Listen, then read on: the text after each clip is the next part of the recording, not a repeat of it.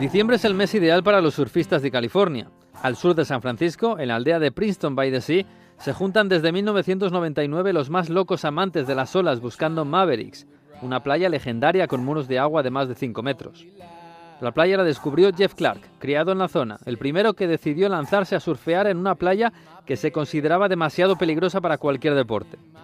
En 1990, unas fotos en la revista Surfer la llevaron a la fama y los mejores del mundo empezaron a peregrinar a la única playa californiana de olas gigantes. Mark Fu y Sion Milowski, dos hawaianos expertos, murieron bajo aquellas olas y la leyenda siguió creciendo. Mavericks es una musa fácil para cine americano que ha grabado muchas veces el baile sobre las aguas del Pacífico y ha contado la vida de algunos de sus héroes.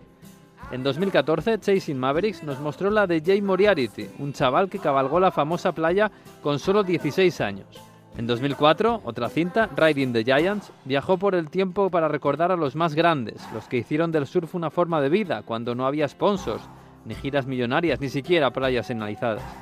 Una mañana de diciembre de 1969, un corpulento californiano surfeó una ola de 11 metros de altura. Era Greg Knoll, para muchos el más grande de todos los tiempos, y para muchos aquella sigue siendo la ola más alta jamás surfeada.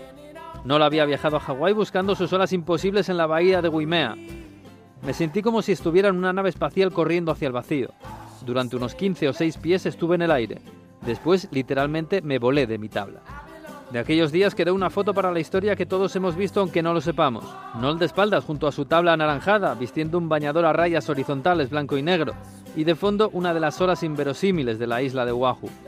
Noel volvió a California donde trabajó como pescador y guía y acabó fundando una marca de ropa con su imagen, con el bañador rayado como símbolo pero las olas soñadas para todo amante del surf no están tan lejos como Hawái o California. En 2010, el surfista Garrett McNamara llegó a Nazaré, en la costa de Portugal, atraído por una leyenda que resultó cierta. Olas de 100 pies, 33 metros de altura, rompiendo cerca de un acantilado sobre el que se alza un pequeño castillo.